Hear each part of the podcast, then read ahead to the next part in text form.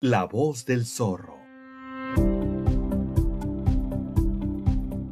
Este es un podcast de la Escuela de Administración y Negocios de CETIS Universidad, Campus Mexicali. Bienvenidos.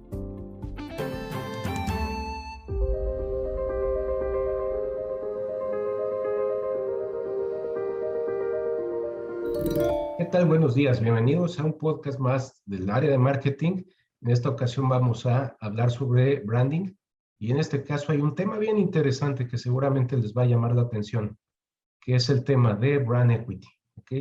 Entonces vamos a platicar un poco sobre brand equity, vamos a ver algunos ejemplos de cómo uh, hay rankings que lo miden y para ello les traigo una definición que les voy a compartir donde dos grandes gurús como Kevin Lane Keller y como Philip Kotler, que ustedes seguramente han escuchado hablar de ellos, son grandes gurús del marketing contemporáneo, nos definen este brand equity de la siguiente manera. Brand equity es el valor agregado a los productos y servicios por parte de los consumidores. Aquí yo me detengo un poquito. Este tema es bien interesante porque eh, para los consumidores siempre hay una percepción sobre la marca, no solamente tienen pensamientos sobre la marca o tenemos pensamientos, sino también sentimientos hacia la marca. Entonces, por eso, eh, y Keller nos dicen este valor puede reflejarse en la forma en que los consumidores piensan, sienten y actúan. Es decir, de esos sentimientos y esos pensamientos que metemos en una licuadora eh, ficticia, ¿verdad? Vamos a tomar decisiones con respecto a la marca así como precios, participación de mercado como market share, rentabilidad que se genera, nosotros podemos también incluirlos en ese modelo, digamos, de medición y entonces generar distintos eh, rankings, ¿verdad? De, de, brand equity o de valor de marca. Ustedes van a ver que hay muchos eh, rankings diferentes, por ejemplo, el de Forbes o el de Interbrand, que es el que les eh, voy a mostrar, entre otros, ¿verdad? Entonces ahí tenemos muchas opciones para medir y tener la medición del valor de marca. Por ejemplo, si ustedes ven este diagrama o esta imagen de abajo, se van a dar cuenta que hasta los colores influyen en el valor de marca, ¿no? Tenemos este, colores típicos como el de HP, que es ese azul, el Fox también que es azul, azul muy fuerte, Facebook, por ejemplo, que resalta desde aquí, que lo estamos nosotros notando, un azul más tenue como el de Twitter o el de Skype, pero por el otro lado tenemos rojo, ¿verdad? Un contraste fuerte con CNN, con BBC de Londres, que tiene ese color este, tradicional, pero ya aparece ahí, pues, mucho más visible para nosotros Netflix, por ejemplo, con servicios de streaming, Disney Plus, por ejemplo, también en el lado del color más azul, ¿verdad? Estaría ya presente. Entonces, todo eso va a generar sentimientos y pensamientos en el consumidor y le va a estar arrojando brand equity o valor de marca a este, pues precisamente a esa marca en cuestión le va a estar abonando, digamos, en ese eh, valor favorable de marca. Para ello también les quiero yo compartir este sitio que seguramente va a ser mucho de su interés, que es Interbrand. ¿Ok? Aquí Interbrand, eh, me voy a regresar de hecho una, una posición. Interbrand aquí nos manifiesta pues videos, ¿verdad? Viene un video muy interesante que los invito a que luego lo, visiten, pero la parte que más este, nos llama la atención son las mejores marcas de 2021. Y si queremos ver el ranking de cuál yo les invito a ustedes a que antes de que lo veamos, piensen ahorita en cuál es la marca que ustedes consideran que está en el top 10, ¿no? Y cuál es la marca que está en el número uno específicamente, que lidera este eh, ranking, ¿ok? Pónganse a pensar cuál sería el líder, cuál sería el seguidor, cuál sería ese top 10 que ustedes imaginarían. Ya lo pensaron, ya lo tienen ahí, ya le tienen esa escalerita de marcas. Perfecto. Vamos a verla.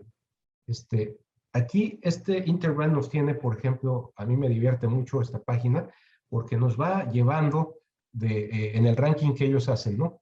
Las variables que ellos incluyen son las que determinan precisamente el, el ranking. Y aquí podemos ver, por ejemplo, las primeras cinco son marcas de alta tecnología, ¿no? Como podemos ver Apple, Amazon, Microsoft, Google y Samsung. Ustedes me dirán por qué Amazon lo pusieron en segundo lugar. Bueno, seguramente porque están tomando solamente una de las dos categorías que tiene Amazon, porque Amazon puede participar en la categoría de tecnología, puede participar en la categoría de retail, y en ambas combinadas sería superior seguramente al valor de marca de Apple.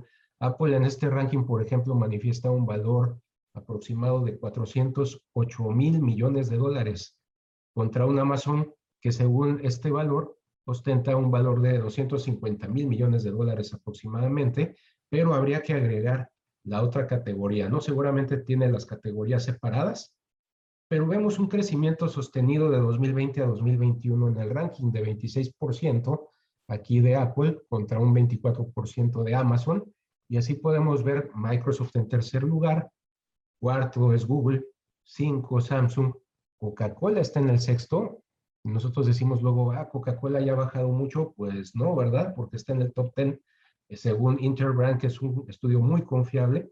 Toyota está en el séptimo, octavo Mercedes-Benz, noveno McDonald's, y en el décimo nosotros podemos encontrar a Disney precisamente, que aquí lo tenemos ubicado, creciendo un 8% con un valor actual de 44 mil millones de dólares aproximadamente.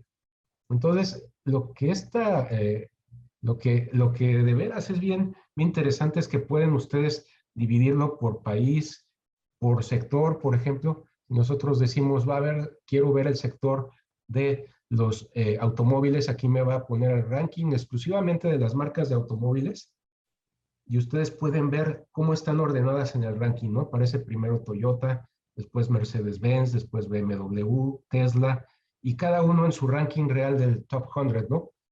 Toyota en primer top en el top 10, perdón, en el eh, lugar número 7, eh, Mercedes-Benz en el lugar número 8, en el 12 BMW, dos marcas alemanas ahí muy cerca, como ven, Mercedes-Benz y BMW, y así sucesivamente, ¿no? Podemos ponerlo por región también, aquí me puedo regresar y poner todas las categorías, y entonces verme por región, ¿no?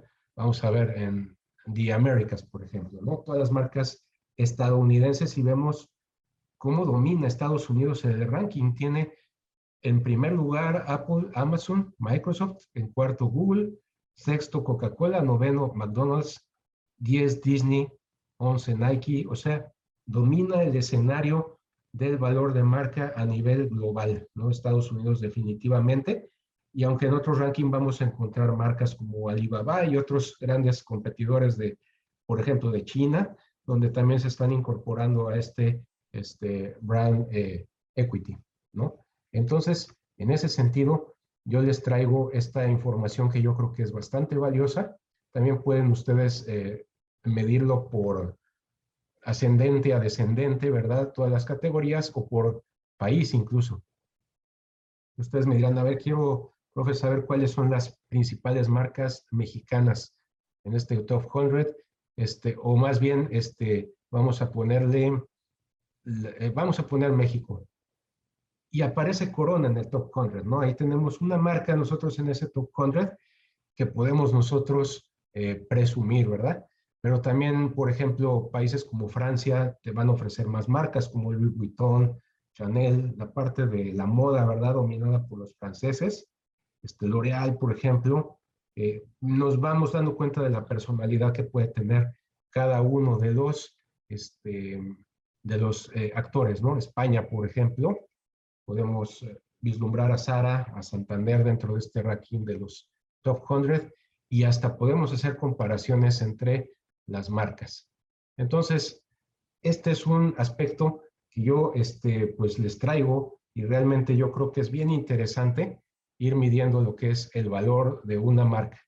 Por ahora yo me despido, les traigo más información próximamente y seguramente vamos a disfrutar del marketing eh, compartiendo opiniones, compartiendo este, gustos y compartiendo todo lo que está sucediendo alrededor del universo del marketing. Hasta la próxima. Gracias.